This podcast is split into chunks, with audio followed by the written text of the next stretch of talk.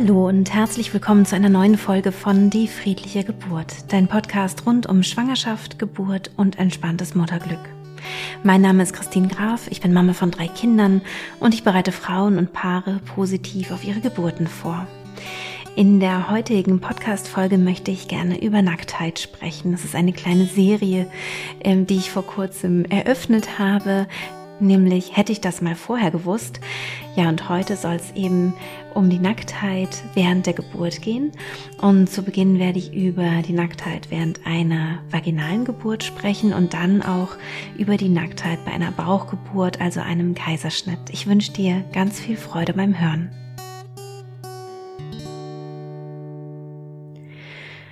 Vor meiner ersten Geburt war es so, dass ich mir total viel Gedanken um Nacktheit gemacht habe. Ich habe überlegt, was ziehe ich an für meine Geburt und dachte, dass das super wichtig ist, äh, mich darauf irgendwie vorzubereiten und hatte mir dann so ein ganz weites Kleid gekauft, was dann extra für diese Geburt war.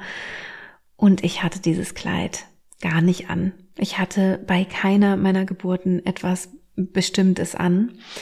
Ähm, bei meiner ersten Geburt habe ich festgestellt, dass ich einfach irgendwann nackt war, ohne das gemerkt zu haben, mehr oder weniger. Ich war auch in der Wande zwischendurch, da war mir dann natürlich schon klar, dass ich nackt bin, aber die Geburt ist so einnehmend und kann häufig dazu führen, dass man kein Gefühl mehr dafür hat, ob man gerade was anhat oder nicht, oder es einem einfach auch vollkommen egal ist.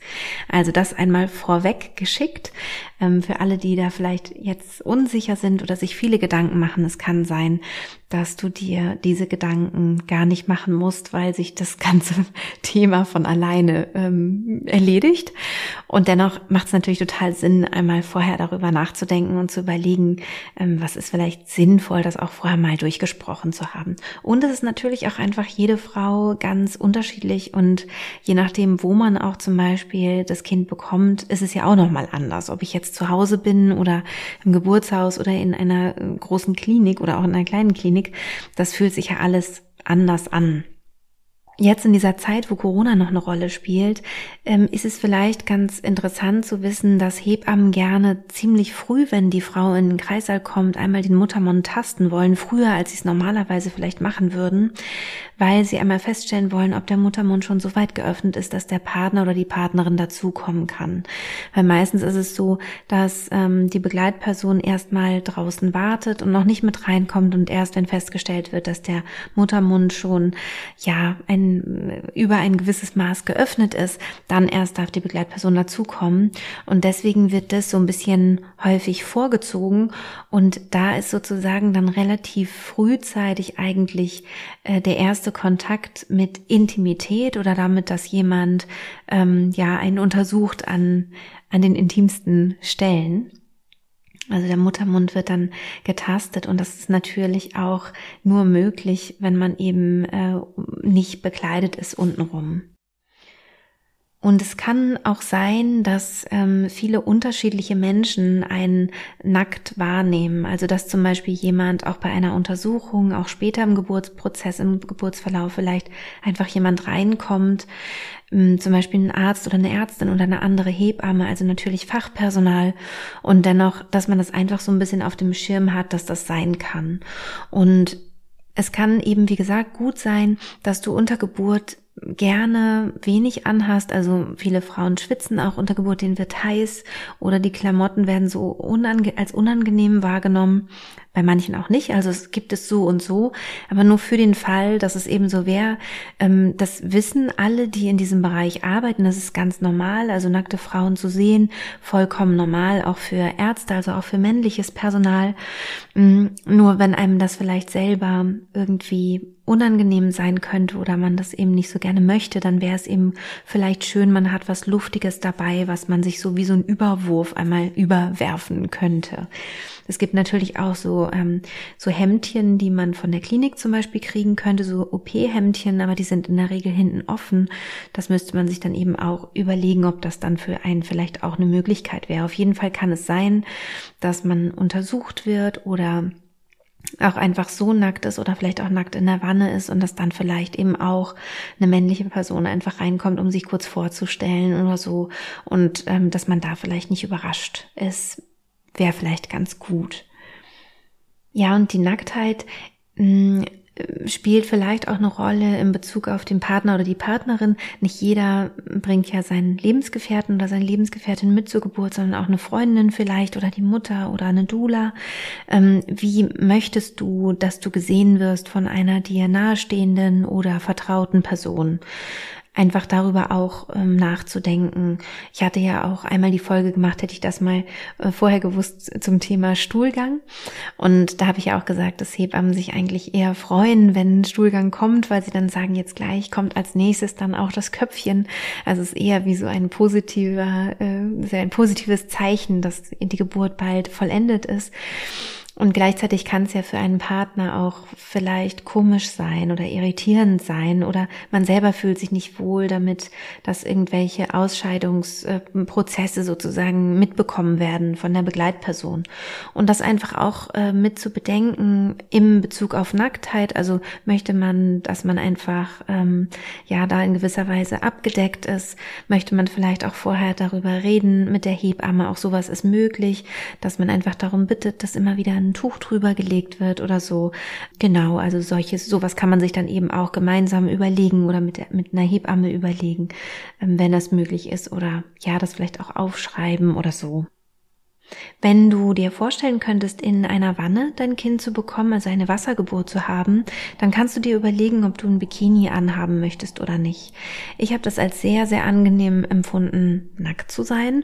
Und ich habe dann auch immer so ein, so ein Handtuch, das ins Wasser, im, im Wasser geschwenkt wurde, immer so auf die Brust bekommen. Das war unglaublich angenehm. Also immer dieses warme und dann wieder kühlende ähm, Handtuch auf der Brust zu haben. Ich habe mich dadurch sehr um umsorgt gefühlt. Das war bei meiner, bei meiner ersten Geburt sehr eindrücklich, dass die Hebamme immer wieder das, dieses Tuch halt angefeuchtet hat und wieder auf meine Brust gelegt hat. Also auch da muss man nicht unbedingt nackt sein, nur weil man jetzt keinen oder sichtbar nackt sein, nur weil man kein Bikini anhat. Aber wenn man zum Beispiel auch vielleicht überlegt, dass man Geburtsfotos haben möchte, dass vielleicht eine Geburtsfotografin dabei sein soll oder der Partner, die Partnerin Fotos machen soll, ist es vielleicht einem ja auch wichtig, dass es, ähm, ja, dass man ein Bikini anhat zum Beispiel, weil man die vielleicht auch Freunden zeigen möchte oder man sagt, nein, das ist sowieso was ganz Intimes. Da bin ich auch total gerne oben ohne. Oder einem ist es vor den Freunden auch, äh, für die, für die auch total okay oder wie auch immer. Und das kann man sich dann natürlich ganz individuell überlegen. Und man kann diesen Bikini ja bis zum Schluss auch anbehalten. Also ganz am Ende erst müsste man dann das Höschen ausziehen. Also ein Badeanzug wäre jetzt da nicht so angebracht, sondern eher tatsächlich ein Bikini. Ja, und so kann man sich das dann eben überlegen. Was vielleicht noch ein Gedanke ist, der ganz interessant ist, ist, dass manchmal die Toiletten nicht im Kreissaal integriert sind, sondern man über den Gang gehen muss oder dass man noch einen Raumwechsel hat, zum Beispiel vom Vorwehenzimmer hin zum Kreissaal und da eben auch nochmal ähm, über den Gang gehen muss und sozusagen ein Stück des Weges in der Öffentlichkeit ist. Ja, und da irgendwas zu haben, was man sich so überwirft, ist vielleicht auch ganz gut. Und ich habe zwar zu Beginn gesagt, ich habe mir da so viel Gedanken vorher gemacht und das hinterher gar nicht gebraucht. Das lag aber, glaube ich, auch einfach daran, dass ich eben im Geburtshaus war. Also ich hatte nicht solche Wege und ich hatte nicht so viele fremde Menschen, sondern da war eben eine einzige Hebamme. Dann später, als mein Baby kam, war dann die zweite dabei. Aber es war ja sehr, ähm, ja, es waren keine, keine Wege in der Öffentlichkeit oder helles Licht wie in der Klinik und ein Arzt noch, äh, der vielleicht mich noch anspricht oder so. Das heißt, ich war ja auch in einem ganz anderen Kontext. Von daher ist vielleicht ja auch irgendwie was Langes, Luftiges, Lockeres ähm, durchaus auch ja ne, ein Gedankenwert auf jeden Fall. Ja, und nach der Geburt, wenn das Baby da ist, dann hast du wahrscheinlich sofort den Impuls, dein Baby auf die Brust zu legen. Und das sollte dann tatsächlich auch die nackte Brust sein, damit das Bonding stattfinden kann. Also dieser erste Haut-auf-Haut-Kontakt, der ist sehr, sehr unterstützend für das Baby, um gut in der Welt anzukommen und auch für dich sehr unterstützend, um äh, Endorphine auszuschütten, um diesen ersten Kontakt mit deinem Baby zu haben, es kennenzulernen, dass ihr euch beschnuppert. Das wäre also ganz toll, wenn das Baby eben nicht auf Klamotten gelegt wird, sondern wenn es eben wirklich auf deiner Brust liegt, also Haut auf Haut, auch sofort die Milch äh, riechen kann und dich, dich wahrnehmen kann, deine Wärme, deinen Herzschlag spüren kann, all diese Dinge. Das ist total toll, wenn das stattfinden kann, ganz wichtig. Und dementsprechend, wenn du dir etwas überlegst, was du anhaben möchtest zur Geburt, dann schau, dass du es schnell loswerden kannst oder schnell aufknöpfen kannst oder wie auch immer, dass du schnell die Brust frei machen kannst. Also auch möglichst würde ich jetzt empfehlen, keinen BH trägst, den man irgendwie noch, noch kompliziert aufmachen muss oder so, sondern ähm, einfach etwas über dem nackten Körper hast, was eben dementsprechend auch schnell wieder runter kann. Vielleicht hast du auch noch so viel Gedanken über in der Austrittsphase, also wenn du vielleicht auch so einen Pressdrang entwickelst, dass du da dann eben auch merkst, okay, jetzt wäre der richtige Zeitpunkt eben, dich auszuziehen, aber spätestens, wenn dein Baby eben geboren ist, dass du da dann nackt bist. Und meistens ist es so, dass während das Baby das erste Mal auf der Brust liegt, also dieses erste Bonding, dieser erste Kontakt stattfindet, dass währenddessen sich die Hebamme auch einmal anguckt, ähm, ob du vielleicht gerissen bist. Also das heißt, dass am ähm, Damm vielleicht ein kleiner Riss ist oder vielleicht gibt es auch eine Schürfung an den ähm, Vulvalippen oder so, dass da einfach untersucht wird, ob man da nähen muss oder nicht. Und manchmal ist es so, dass dann für die Naht eben nochmal andere Menschen mit in den Raum kommen. Das heißt, du bist obenrum nackt, weil du dein Baby liegen hast auf deiner Brust und untenrum bist du auch nackt, weil eben geguckt wird ähm, und untersucht wird, und behandelt wird, wenn du eine Geburtsverletzung hast. Und das kommt eben auch die Schwere der Verletzung an, dass vielleicht ähm, die Hebamme selber näht oder ein Arzt, eine Ärztin äh, näht oder vielleicht ist da auch noch die Hebammenschülerin dabei. Also es kann sein, dass der eben nicht nur eine Person sich das anschaut, sondern mehrere Personen. Alles natürlich Fachleute, die das mehrmals am Tag machen, also für die das ganz normal ist. Nur, dass du das eben auch noch so ein bisschen mitdenkst. Ja, und wenn du dann gut versorgt bist, dann kommt es irgendwann eben auch dazu, dass du duschen möchtest, sicherlich und auch sollst, dass du einmal dich, dich erfrischst und da wird dich die Hebamme in der Regel begleiten, einfach wegen deines Kreislaufs. Also sie wird dich stützen auf dem Weg zur Dusche und ähm, wird dich auch ein bisschen halten, während du dich duschst, weil ja, du wirst es merken, also nach der Geburt, man fühlt sich wirklich sehr, sehr wackelig und ähm, da ist es gut, wenn da eben jemand zu deinem Schutz auch mit dabei ist und dann wird dementsprechend diese Person dich dann eben auch nackt wahrnehmen. Ja, und jetzt äh, komme ich schon zur Bauchgeburt, zum Kaiserschnitt. Und hier ist es so, wenn du einen primären Kaiserschnitt hast, also einen geplanten Kaiserschnitt, dass du erstmal natürlich begrüßt wirst und dort ziehst du dich dann auch um und vielleicht sieht das auch schon, eine Hebamme ist irgendwie schon mit dabei. Du kriegst so ein kleines OP-Hemdchen an, was eben hinten geöffnet ist und es wird dir dann auch ein Katheter gelegt. Davor musst du keine Angst haben. Das habe ich auch schon in einer anderen Podcast-Folge er erklärt, wie das, wie das so ist. Also mit dem Katheter legen, das war die Podcast-Folge. Hätte ich das mal vorher gewusst, Urin. Und ähm, genau, das ist also ganz okay. Das wird dann einfach gemacht. Und es werden, wenn du das nicht vorher gemacht hast, deine ähm, Intimhaare äh, rasiert oder getrimmt für die OP. Also das kann man gerne zur Geburt vorbereiten, dass man sowieso sich untenrum ähm, rasiert hat, damit man eben alles gut äh, sehen kann. Also sowohl Verletzungen kann man dann eben gut sehen oder auch nicht Verletzungen hoffentlich. Und ähm, ja, man ebenfalls zum Kaiserschnitt kommen sollte, dann ähm, ja müsste da nicht extra noch rasiert werden. Und auf der anderen Seite ist es auch vollkommen normal für das geburtsbegleitende Personal zu rasieren oder zu trimmen. Also da musst du dir jetzt auch keine Sorgen machen, wenn du irgendwie sagst, oh, ich mag da irgendwie mich nicht rasieren, ist es auch nicht weiter schlimm, dann lass es einfach so, wie es ist. Ja, und bei der sekundären Sektio, wenn du mit einer spontanen Geburt, also einer vaginalen Geburt gestartet hast und dann kam irgendwann die Entscheidung, es wird doch eine Sektio gemacht, also eine Bauchgeburt, dann kann es sein, dass bei dieser ähm, Vorbereitung, also während du vielleicht rasiert wirst oder während dir vielleicht ein Katheter gelegt wird, dass da vielleicht ein Anästhesist oder eine Anästhesistin reinkommt und dich aufklärt über die OP, also dass das parallel läuft. Und dann könnte es eben sein, ja, dass, dass du da eben auch zum Teil nackt äh, gesehen wirst. Und im OP ist es dann so, dass du von der Trage auf einen OP-Tisch äh, kletterst und es könnte halt sein, dass eventuell da das OP-Hemd auch ein bisschen verrutscht, weil es eben hinten offen ist. Und eigentlich ist immer eine Hebamme oder deine Hebamme, die dich vielleicht auch vorher schon betreut hat, auch mit im Raum. Das heißt, du könntest sie auch vorher schon bitten, wenn dir das wichtig ist, dass sie ein bisschen darauf achtet, dass du halt ähm, nicht zu viel nackt bist. Aber es kann eben immer mal sein, dass etwas verrutscht in diesem, ähm, ja, in diesem Prozedere sozusagen.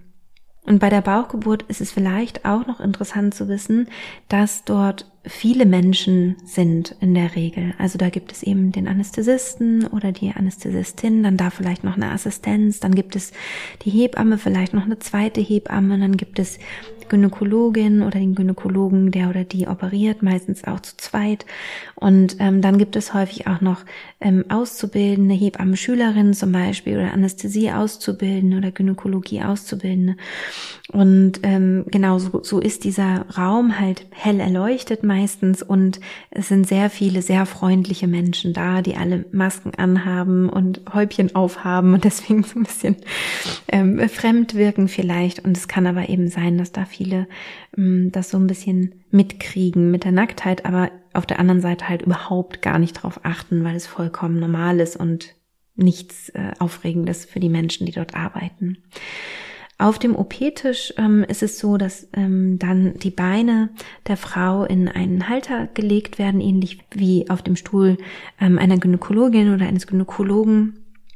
Und wenn man dann da liegt und äh, für die OP vorbereitet wird, dann ist es so, dass der Bauch nochmal abgewaschen und desinfiziert wird und dann kommt eben ein OP-Tuch drüber. Also dann wird über dich sozusagen als Ganzes ein OP-Tuch gelegt. Aber es kann schon mal sein, dass dieses Desinfizieren des Bauches und man liegt eben gleichzeitig mit den Beinen so leicht gespreizt, auf diesem Tisch, ähm, dass das schon mal eine Minute oder so dauern kann, dass man so äh, nackt da liegt sozusagen. Und dann, wie gesagt, liegt dann eben das OP-Tuch drüber und dann ist man wieder ganz, ähm, ganz angezogen vom Gefühl her. Ja, und auch ähm, nach der OP, wenn dann alles wieder, ähm, wieder zugenäht wird, dann wird man eben auch nochmal gewaschen und dementsprechend ähm, ist man dann eben auch nochmal ein bisschen nackt. Ja, und so gibt es, das hast du jetzt wahrscheinlich äh, mitbekommen, einige Momente bei einer vaginalen Geburt, aber auch bei einer Bauchgeburt, wo man einfach mit seiner eigenen Nacktheit konfrontiert ist und damit das einen Menschen sehen.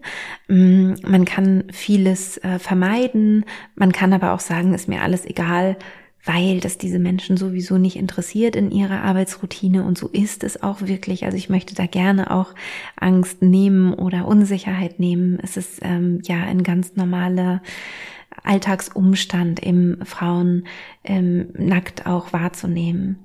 Und den meisten Frauen ist es wirklich unter Geburt auch egal, unabhängig davon, ob sie vorher sich viele Gedanken gemacht haben oder nicht. Also es kann gut sein, dass du vorher denkst, oh Gott, oh Gott, dann werden die mich da nackt sehen, das sind fremde Leute und das ist mir unangenehm und bei der Geburt ist es dir überhaupt nicht mehr unangenehm. Ich finde es eigentlich fast entscheidender, mit deinem Geburtsbegleiter oder deiner Geburtsbegleiterin zu überlegen, ähm, was möchte er oder sie sehen, was möchtest du, was gesehen wird oder auch nicht gesehen wird, sich das wirklich, wirklich klar zu machen, sich vor allem auch wirklich zu fragen, fragen, soll dein Partner oder deine Partnerin zwischen deine Beine gucken, wenn dein Baby geboren wird. Es gibt Paare, für die ist das absolut super und das äh, verbindet sie sozusagen noch mehr miteinander. Und andere Paare haben damit danach Schwierigkeiten in ihrer Sexualität ähm, und der Partner oder die Partnerin kann danach das nicht mehr loswerden, sozusagen das Bild und nicht im Sinne von, dass es irgendwie eklig war, sondern dass es immer mit der Geburt verbunden wird und dann vielleicht einen Einfluss auf die Lust haben könnte, weil man immer an dieses Geburtserlebnis ähm, sofort denkt, dass er mit vielen Gefühlen einhergegangen ist. Und daher denke ich, ist es total sinnvoll, sich eben darüber auch Gedanken zu machen, zum Beispiel dann zu einer äh, Entscheidung zu kommen, ich möchte, dass du an meinem Kopfende bist, dass du nicht schaust, oder zu der Entscheidung zu kommen, hey, für mich ist das total cool, äh, wir finden das beide toll, oder film mich da sogar, ich will das auch später sehen, das ist ja auch total in Ordnung. Also einfach zu gucken, ähm, wie ticken wir, wie ähm, stellen wir uns das so vor, gleichzeitig einfach diese Gedanken, die ich jetzt mit reingebe, auch ganz bewusst durchzudenken und dann eben auch eine ganz bewusste Entscheidung zu fällen. Ja, und das war es schon mit der Folge. Hätte ich das mal vorher gewusst zum Thema Nacktheit. Ich hoffe, es hat dir gefallen und du konntest für dich so ein paar Ängste vielleicht auch loslassen oder für dich noch mal ein paar Entscheidungen treffen oder ja, vielleicht hast du ein paar Inspirationen für dich mitgenommen. Und ich hoffe, du hast einen wunderschönen Sommer und genießt ihn. Ja, und falls du ähm, Lust hast, mein Buch Die friedliche Geburt in deinem Sommerurlaub mitzunehmen und zu lesen, würde ich mich natürlich total freuen, überhaupt, wenn ich dich an die Hand nehmen darf und du Lust hast, eben meine Methode der mentalen Geburtsvorbereitung zu erlernen, vielleicht in meinen Kurs reinzuschnuppern, freue ich mich sehr. Schau mal in meiner App vorbei, die auch die friedliche Geburt heißt. Und wenn du Lust hast, zur heutigen Podcast-Folge etwas zu sagen, etwas zu schreiben, dann kannst du mir gerne auf Instagram eine Nachricht dalassen unter die äh, Folge, die ich dort natürlich posten werde. Und ich heiße auf Instagram die.friedliche.geburt. Ich wünsche dir auf jeden Fall von Herzen alles Gute, eine schöne Schwangerschaft und eine friedliche Geburt. Deine Christine.